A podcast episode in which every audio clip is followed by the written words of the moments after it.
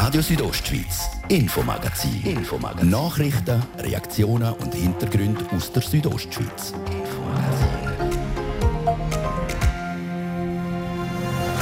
In acht Monaten wählt Graubünden eine neue Kantonsregierung. Heute hat die SVP verkündet, mit wem sie antreten tut. Der Regierungsratskandidat von der SVP, es ist das der Roman Hug im Interview. Seit heute gilt die Zertifikatspflicht in Restaurants, Kinos, Fitnesscenter, im Museen und und und. Wer sich nicht an den Corona-Pass hält, riskiert den Boss. Reportage zum neuen Zeitalter Corona-Pass im Infomagazin. Denn vier Jahre ist es her, der Bergsturz am Piz Cengolo. Die Tage ist das Projekt Bondo 2 gestartet worden. Mehr als 40 Millionen Franken für Schutzprojekt werden in der Bregalie die nächsten Jahre verbaut. Denn kaum ein anderes Tier polarisiert zurzeit mehr als der Wolf. Jetzt verlangt der Verein Wildtierschutz Schweiz vom Bundesrat einen sofortigen Stopp von den Abschüssen für alle Wölfe. Der Geschäftsführer vom Verband im Interview. Und eine Vorschau zu den Wahlen in Kurwalden vom 26. September. Eine Frau und ein Mann wollen Margrit Raschein als Gemeindepräsidentin beerben. Das ist das Infomagazin auf RSO vom Montag, am 13. September. Im Studio ist der Martin de Platzes. Guten Abend.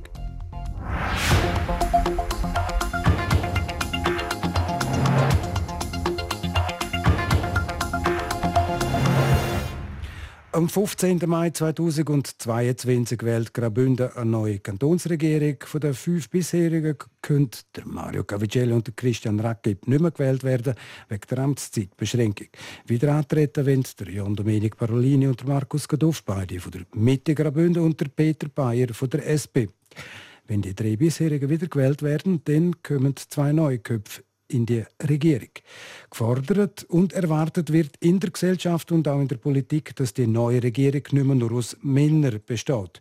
Heute hat die SVP die Katze aus dem Sack gelassen. Die SVP, die seit 13 Jahren nicht mehr in der Regierung vertreten ist, will rein und treten mit dem Parteipräsident, dem Grossrat und Trimiser Gemeindepräsident Roman Huga.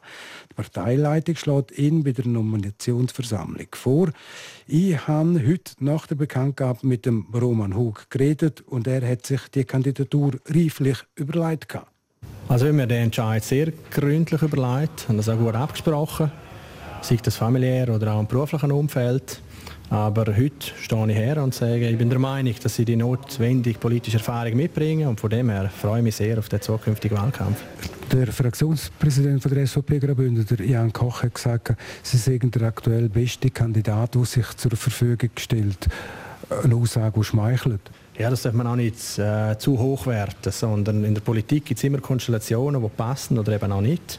Und in der jetzigen Situation haben wir das Gefühl, dass meine Person auf die Kandidatur gut passt hat. Roman Hug, bei den letzten Nationalratswahlen hat die SVP einen Wähleranteil von 40 Prozent.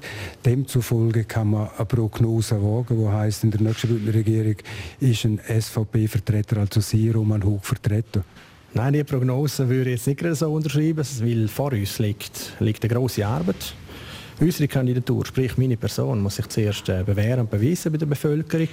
Wir müssen unter die Leute, wir müssen arbeiten und dann äh, glaube ich daran, aber entscheidet das Bündner Bevölkerung.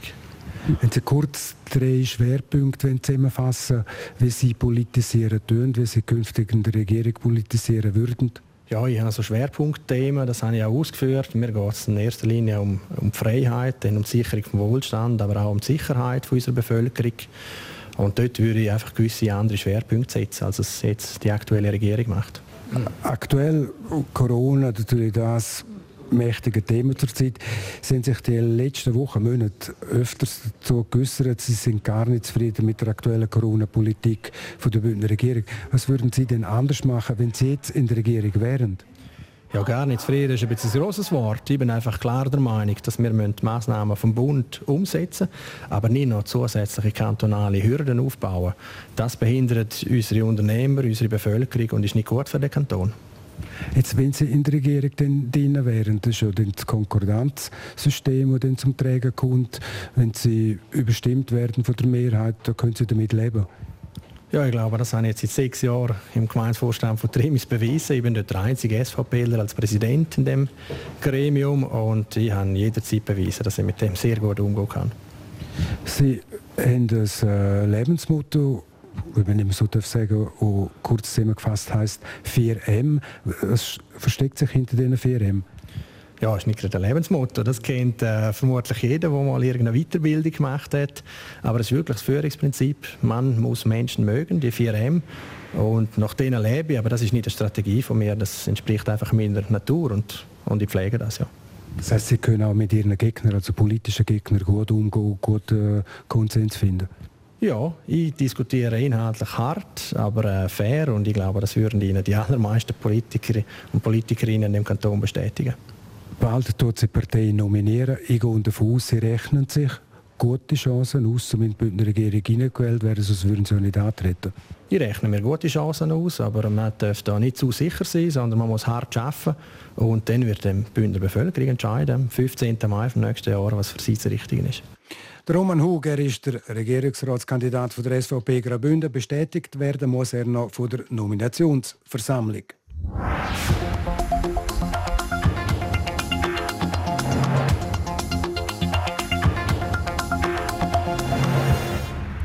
Ob Restaurants, Kinos, Fitness oder Museen, ab heute geht viel nicht mehr ohne Covid-Zertifikat. Wer rein will, muss geimpft, testet oder Covid-19 überstanden haben. Betriebe müssen das auch kontrollieren. Bei Verstößen kann es Bussen geben. Der Tag 1 in diesen Zeiten mit der 3G-Regel, Jasmin Schneider, ist heute in ein paar Cafés und Restaurants vorbeigegangen. Seit heute gilt es ernst. Wer fürs Feierabendbier ins Restaurant will, braucht ein Covid-Zertifikat. Heißt, die Beizerinnen und Beizer müssen all ihre Gäste kontrollieren. Ich wollte wissen, wie so eine Kontrolle abläuft. Für das habe ich Corsin Theus, der Inhaber vom Restaurant B12 in Chur, getroffen.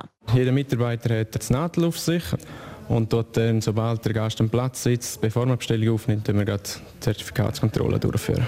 Das hat eigentlich gut geklappt und das Verständnis ist auch da von den Gästen. Und darum ja, wir dann ganz normal scannen und noch schnell den Ausweis verlangen und nachher tun wir so dann bedienen. Ja. Der zweite Stopp war beim Café Maron beim Bahnhof.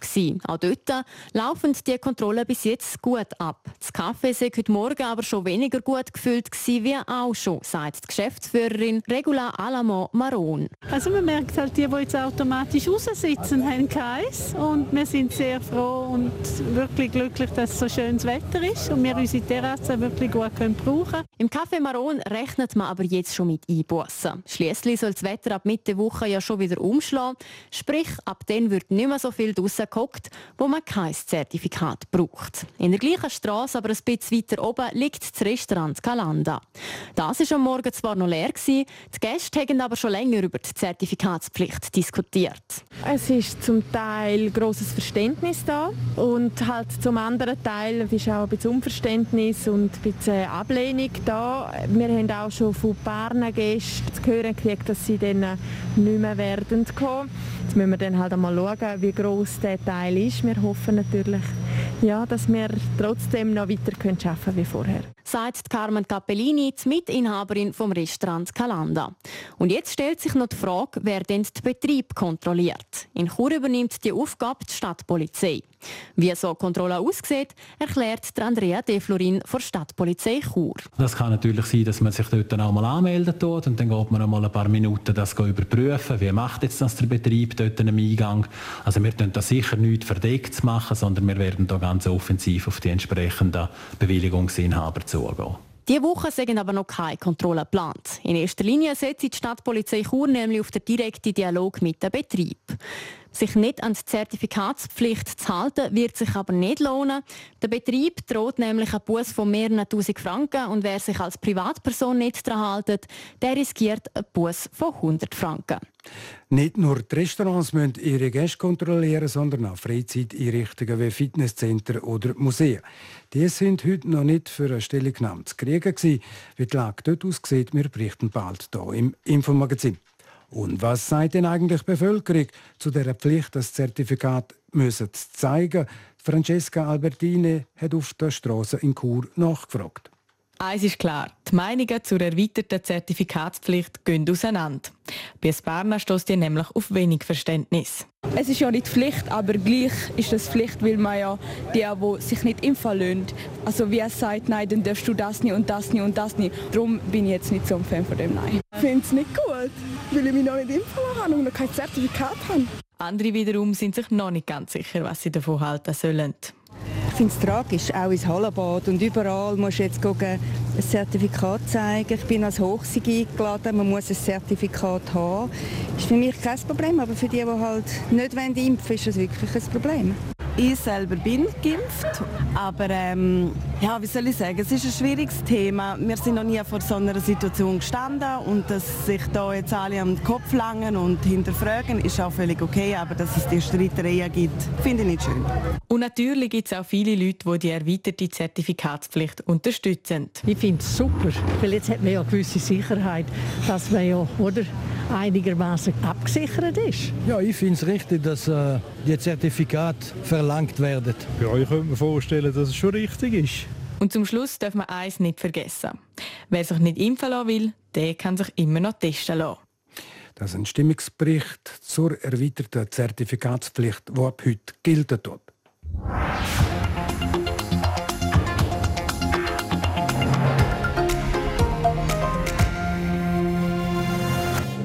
Jetzt blicken wir zurück. Die Gemeinde Bondo ist vor vier Jahren wegen einem Feldsturz schweizweit bekannt worden. Am 23. August 2017 sind über 3 Millionen Kubikmeter Felsmaterial vom Piz Cengelo ins Tal abgedonnert. Zum Schäden von dieser Art in Zukunft zu verhindern, wird in den nächsten Jahren ein Schutzkonzept fertiggestellt. Der Spatenstich dafür war am Samstag. Bettina Gadutsch, sie berichtet. Vier Jahre nach dem Bergsturz in Bondo haben rund um den Unglücksort die Arbeiten für das neue Schutzprojekt mit dem Namen Bondo 2 angefangen. In den nächsten Jahren werden unter anderem Schutzdämme, neue Brücken und Strassen erstellt, sowie eine Hochspannungsleitung in den Boden verleiht. Für den Bündner Regierungsratspräsident Mario Cavidelli ist es ein wichtiges Projekt, um die Bevölkerung vor solchen Naturereignissen zu schützen. Es geht letztlich nicht nur um die Sicherheit der Bevölkerung, um die Sicherheit vom Verkehr, sondern die Schutzbauten, die hier realisiert werden, kommen in ein ganz enges V-Tal, ähm, äh, ein wunderschönes Tal mit äh, grossen kulturellen, naturalen, äh, natürlichen Wert. Darum soll das neue Projekt auch so schnell wie möglich umgesetzt werden. Voraussichtlich soll es bis im Jahr 2026 fertig sein. Anlässlich von der Medienkonferenz blickt der Mario Cavigelli nochmal auf das Unglück zurück. Er selber ist nach dem Ereignis viel zu Bondo. Gewesen. Es hat natürlich äh, äh, wenigen Menschen das Menschenleben gekostet. Es hat äh, vielen Menschen auch sehr viel Vermögen gekostet. Es hat vielen Menschen auch sehr Angst gemacht. Ich habe damals auch bei den Informationen einmal äh, gegenüber der Gemeinsbevölkerung äh, gemerkt, dass es äh, einfach zum Teil auch die totale Unsicherheit war. für mich einprägsam ein Bild, das einfach irgendwie sinnhaft ist. Es hat eine Frau gehabt, die mich gefragt hat, wen kann ich in den Schrank von meinem Zimmer gehen, um meine Unterwäsche holen, sie nicht einmal mehr Unterwäsche. Und da merkt man, wie fundamental die Probleme damals waren. Eine andere Person, die während dem Ereignis auch gefordert war, ist die heutige Bündner FDP-Nationalrätin Anna Giacometti. Sie war im Jahr 2017 noch die Gemeindepräsidentin von Bregaia. Dass sie beim Spatenstich vom neuen Projekt dabei sein darf, ist für sie darum speziell. Das ist natürlich sehr wichtig für äh, die ganze Gemeinde und, und auch für mich persönlich. Ich bin sehr froh, dass ich dabei sein dass ich das miterleben Nach vier Jahren Vorbereitungszeit geht es endlich vorwärts. Und äh, in ein paar Jahren wird man nicht mehr sehen von den Narben, die heute noch äh, sichtbar sind in der Landschaft. Die Narben die sind nicht nur in der Landschaft, sondern auch bei ihr selber noch sehr präsent, so Anna Giacometti weiter. Das sind die acht äh, vermisste Personen in der Val Bondasca, wo das Verfahren eben noch nicht abgeschlossen ist. Aber auch jedes Mal, wenn ich hier durchfahre mit meinem Auto, es ist unmöglich, dass ich nicht daran denke, was damals passiert ist. Und ich bin sehr froh, haben wir dort äh, schon ein Auffangbecken gehabt, Bondo 1 eben, so schwer ist es noch schlimmer geworden. Auch der heutige Gemeindepräsident von Bregaia, der Fernando Giovanoli, ist sich der Bedeutung von dem Schutzprojekt Bondo 2 für seine Gemeinde bewusst. Für uns ist wichtig, ist, äh, ist das größte Projekt für die nächsten Jahrzehnte, wenn nicht vom Jahrhundert. Und wir sind zuversichtlich, dass es ein gutes Projekt gibt und wir hoffen, dass es zügig vorausgeht und dass die Arbeiten gut ausgeführt werden. So der Fernando Giovanoli. In Bondo blickt man also vier Jahre nach der Katastrophe wieder vorwärts in Zukunft. Das unter anderem dank am neuen Schutzprojekt Bondo 2. Budgetiert sind für das 42 Millionen Franken. Bondo 2 ist gestartet, Bettina Gadotsch hat berichtet.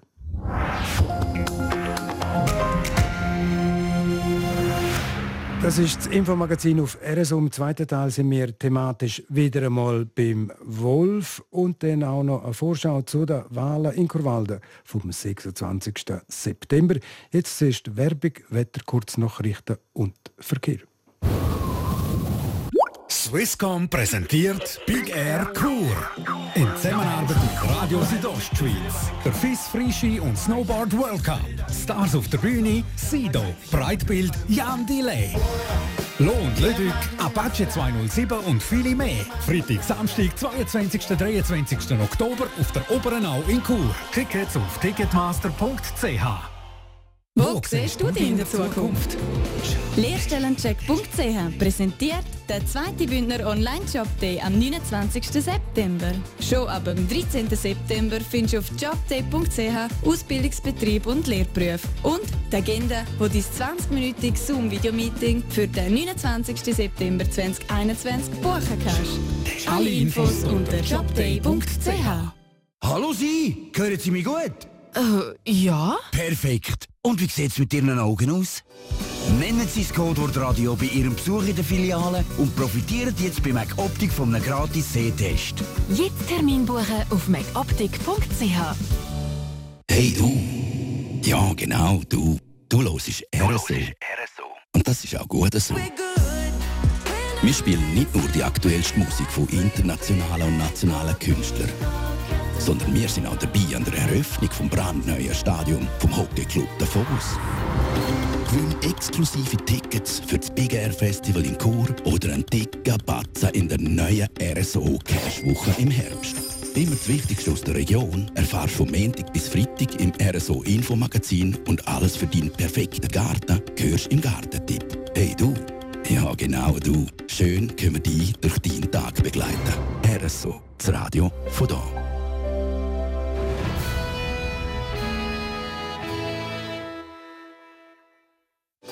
Und übrigens, bei McOptik gibt es die zweite Brille für nur 1 Franken dazu.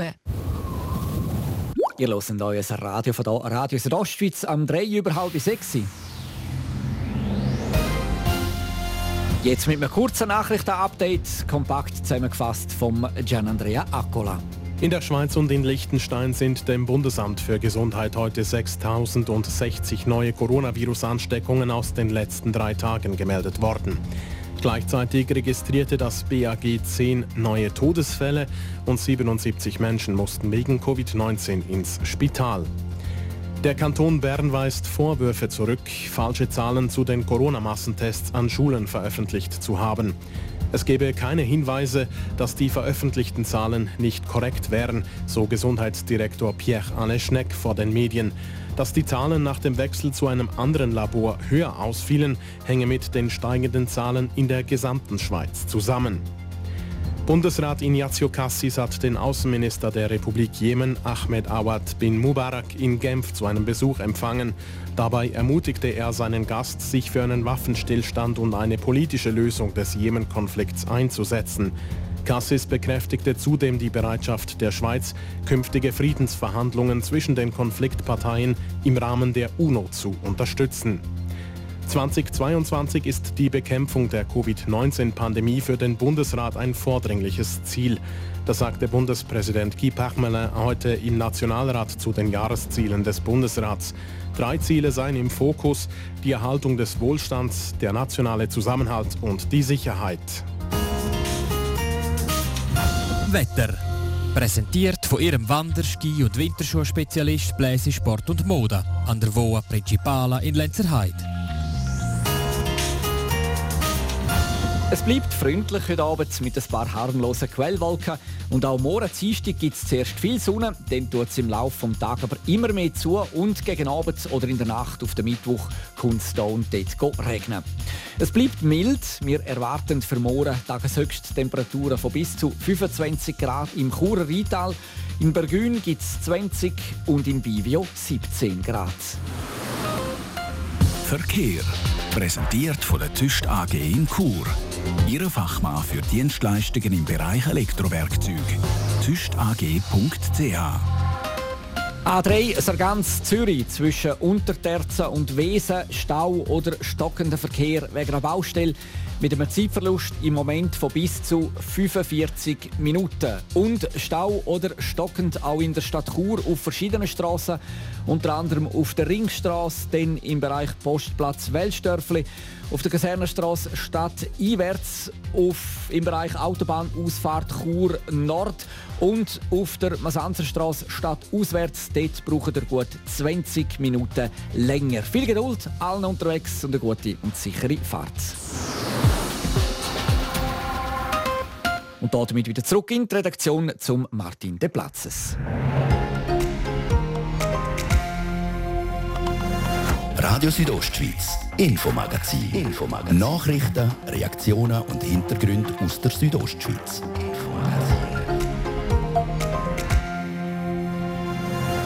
Kaum ein anderes Tier ist zurzeit mehr in den Schlagzeilen als der Wolf. Jetzt verlangt der Verein Wildtierschutz Schweiz vom Bundesrat einen sofortigen Stopp von allen Abschüssen. Und eine Vorschau zu den Wahlen in Kurwalden vom 26. September. Eine Frau und ein Mann wollen Margrethe Raschein als Gemeindepräsidentin beerben.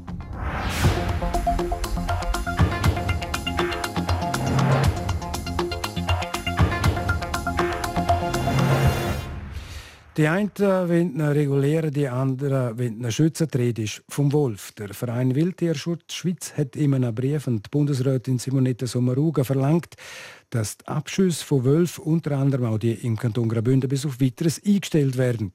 Im Brief schreibt der Verein, dass ungenaue Angaben, unbestätigte Risse und Vorfälle publiziert werden. Doch das sei eine vernünftige Wolfspolitik im Moment nicht möglich, so der Verein. Bettina Kadocz, sie hat mit dem Geschäftsführer vom Verein Wildtierschutz Schweiz, Roberto A. Papst, geredet und wollen wissen, warum sie das so sehen. Wir wissen, dass nicht überall der Herdenschutz gewährleistet ist, dass zum Beispiel Riss oder äh, Angriffe auf Rinder publiziert werden, bevor überhaupt die Abklärungen getroffen worden sind. Also da wird gehetzt. Und ähm, da sind wir auf der Meinung, so Sachen müssen wirklich zuerst immer sauber abgeklärt sein, bevor sie überhaupt dürfen kommuniziert werden. Und erst dann darf man auch beim Bund auch die Bewilligung beantragen für, für die Abschüsse. Aber die Reise die werden ja grundsätzlich klar ähm, dokumentiert, die werden auch mit DNA überprüft. Mhm. Richtig, das ist so. Und dann ist es auch okay. Es gibt natürlich äh, die Risse, wo, wo man muss sagen, die man, kann man Wolf klar zuordnen. Aber vielfach ist in der Presse oder in, der, äh, in den Social Media können Sie Sachen nachlesen, die noch nicht, noch nicht bestätigt sind, die noch nicht mal abgeklärt worden sind von Wildhüter oder Vermutung hat. Und dann wird es gerade publiziert. Und die Informationen, die dann auf Druck ausüben auf die Ämter, dass einfach dann vorschnell auch ähm, so Abschussbewilligungen beantragt werden. Es wird auch vorgeworfen, dass ähm, die Kommunikations-, die Informationspolitik vom Kanton mhm. Graubünden nicht seriös und objektiv genug ist. Was meinen Sie aber mit dem konkret? Also was ist nicht seriös? Wenn ich auf die äh, Mitteilungen vom Kanton lese, dass äh, Menschen äh, bedroht werden vom, vom Wolf, dass äh, plausible Erklärungen sind. Eine plausible Erklärung ist für mich noch nicht ein Grund, um zum, äh, eine Abschussbewilligung einzutragen. Äh, das sind auch Sachen, die nicht überprüfbar sind, die einfach nicht so stimmen. Also, da wird auch gewisse Hetze gemacht vom, vom Amt für Jagd und Fischerei aus. Ich gehe davon aus, Sie reden hier von der Begegnung am Beverinrudel. Tun wir die kurz genau. zusammenfassen. Eben, das war mhm. vor zwei, drei Wochen. Ähm, mhm. Ist es zu Begegnungen gekommen zwischen einer Hirtin und Wölf. Ähm, sagen Sie denn, dass, das, dass die Frau lügt, dass die Hirtin lügt? Nein, das sagen wir nicht, aber wir sagen natürlich, dass die Hirtin äh, nehmen an, nicht unbedingt wolfsfreundlich eingestellt ist und dann das halt dann eine objektive äh, äh, Aussage vielleicht nicht stimmt und dass man es auch wirklich muss genau überprüfen, was da oben gegangen ist. Und das ist halt das. Da sind doch immer Emotionen drin und das muss man besser überprüfen. Da darf man nicht einfach auf die Aussage von dieser Frau sagen, es ist so, sondern man muss es wirklich nachgehen und überprüfen, dass es so war. Und wie sollte das in der Praxis umgesetzt werden? Wie sollte man das in der Praxis kontrollieren? Ich kann darauf jetzt auch nicht eine Antwort, muss ich ehrlich sagen.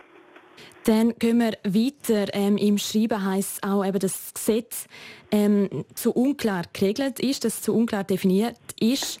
Ähm, wo sind denn in Ihren Augen die Lücken? Man hat da einfach eine neue Verordnung gemacht, wo wir finden, das ist nicht korrekt. Wir haben im November letztes Jahr über das neue Jagdgesetz abgestimmt. Es ist klar abgelehnt worden vom Schweizer Volk. Und jetzt wird über eine Verordnung wird auch das Jagdgesetz die Abstimmung ausgehebelt und man tut gleich die Zahlen von der Risse der Grossraubtiere nach oben korrigieren. Es wird immer noch schön mitteilt, ja, aber der Herdenschutz ist nach oben korrigiert worden, was so nicht wirklich ganz stimmt. Ähm, in den letzten Jahren haben viele Leute in Herdenschutz investiert. Mhm. Ähm, sie haben Hunde, Zäune, Zutaten ähm, investiert etc. Verstehen Sie aber das Anliegen von diesen Leuten, die Sorgen von diesen Menschen in den betroffenen Gebieten? Ja, ja, absolut. Also das ist, das ist kein Thema. Die, die Sorgen und auch die, die Probleme, die man hat natürlich mit dem Wolf. Aber wir sagen ganz klar, beim Herdenschutz hat es noch Luft nach oben, da kann man noch viel machen. Und da müssen klare, ganz klare Regeln raus. Es müssen auch die zuständigen Hirtinnen und Hirten noch besser geschult werden, auch was machen, wenn ein Wolf kommt, wenn so eine Wolfsbegegnung ist im Schanzenberg, damit sie wissen, wie sie sich verhalten. Dann ist eine Koexistenz mit dem Wolf möglich. Wo sehen Sie denn genau noch Potenzial, wenn Sie sagen, im Herdenschutz ist noch Luft nach oben? Also das ist vor allem Potenzial bei den Herdenschutzhunden. Also wir haben jetzt einfach immer wieder äh, Meldungen gehabt und auch gesehen, dass einfach äh, auf die Anzahl Schäfe zu wenig Hunde vorhanden sind. Äh, es gibt äh, äh, die ähm, ganzen Herdenschutzzäune, die zum Teil auch schlecht platziert werden, die zum Teil äh, schlecht gewartet sind, wenn man nicht schauen Das sind Sachen, wo man immer wieder Verbesserungen machen kann und wo man auch dranbleiben muss. Also äh, nur einmal sagen, wir hätten jetzt einen Herdenschutz und jetzt ist gut, das lange eben nicht. Sagt der Geschäftsführer vom Verein Wildtierschutz Schweiz, der Roberto A. Papst.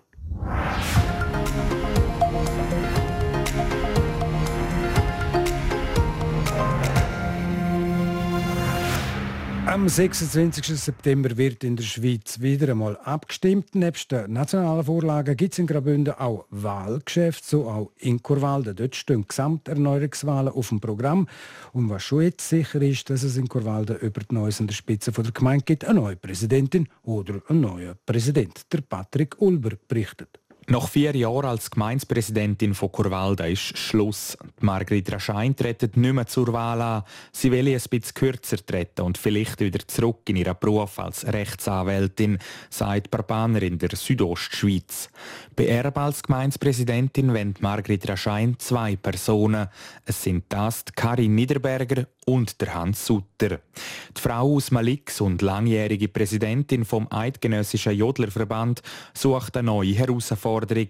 Sie arbeite gerne im Team. Es sei wichtig, dass das stark ist. Für mich ist es einfach wichtig, dass wir uns gut konstituieren können, dass möglichst äh, ein vielfältiger Gemeinsvorstand sich zur Verfügung stellt und ein teamfähiger Gemeinsvorstand, dass wir die Ämter verteilen, jeder nach seinen Neigungen, die es haben. Ich denke, das ist der Grundstein äh, nebst der starken Verwaltung, um optimal weiterfahren miteinander. Karin Niederberger ist schon Mitglied im Chorwaldner Gemeinsvorstand und will jetzt also aufsteigen zur Präsidentin.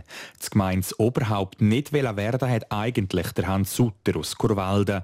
Wie vielfach im Leben ist es aber auch bei ihm anders gekommen. Ich bin um die Ostern angefragt worden und ich habe mir dann das drei Wochen lang überlegt, ob das jetzt wirklich noch sein muss. Grundsätzlich ist das früher ja vielfach bei uns so gewesen, dass sie pro Vakanz einen Kandidat hatten. Und wir haben damals immer gelästert, was, was das eigentlich soll. Das hat ja mit Wahl nichts zu tun. Ist ja fast wie früher im Kommunismus. Und da ist es natürlich schon so. Unsere Demokratie lebt natürlich davon, dass sich Leute auch für Ämter zur Verfügung stellen.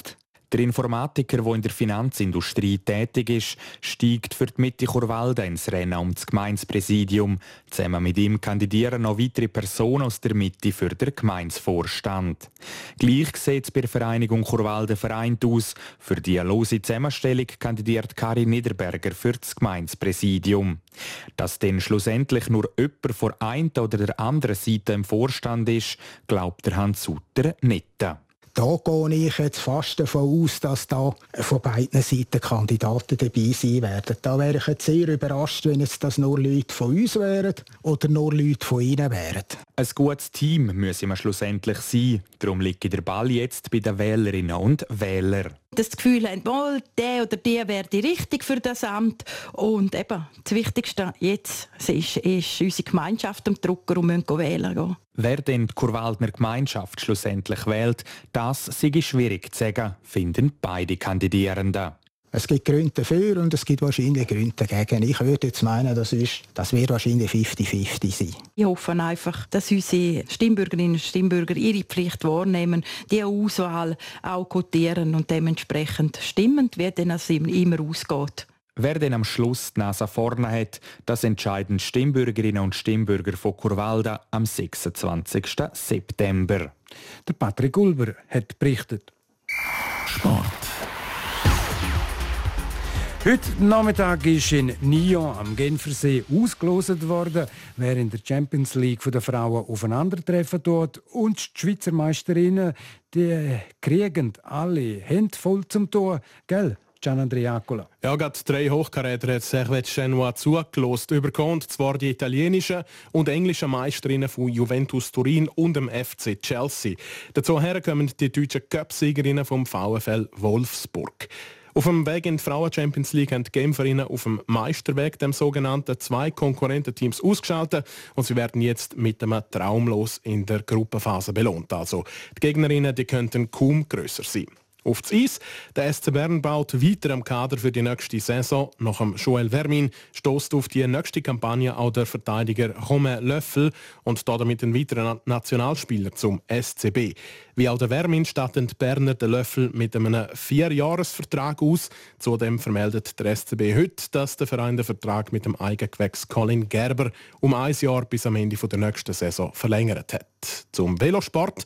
Swiss Cycling hat heute Nachmittag bekannt gegeben, mit welchen Athletinnen und Athleten die Medaillenjagd an der Weltmeisterschaften bestritten werden soll. Im Zeitfahren mit dem Stefan Küng und der Marlene Reusser. Da weist der Verband zwei absolute Medaillenanwärterinnen und Anwärter in seiner Reihe. Mit dabei ist aber auch der Stefan Bissecker. Ihm könnte das flache Terrain auf der Strecke zu Belgien nämlich entgegenkommen. Eher Aussenseiter sind Schweizerinnen und Schweizer dafür dann im Strassenrennen. Dabei sind dort wiederum der Stefan Küng, der Mark Hirschi und das sind die beiden stärksten Männer im sechsköpfigen Schweizer Team. Bei den Frauen starten überraschend die beiden Mountainbikerinnen Sina Frey und Nicole Koller, den im Strassenrennen. Die WM findet vom 19. bis 26. 26. September in Flandern, Belgien statt. Sola, das ist es das Infomagazin auf RSO vom Montag am 13. September. Das nächste Infomagazin, gibt es wieder morgen am Dienstag um die gleiche Zeit. Am Mikrofon sagt für heute auf Wiederhören der Martin de Platzes. Einen guten Abend, Docken.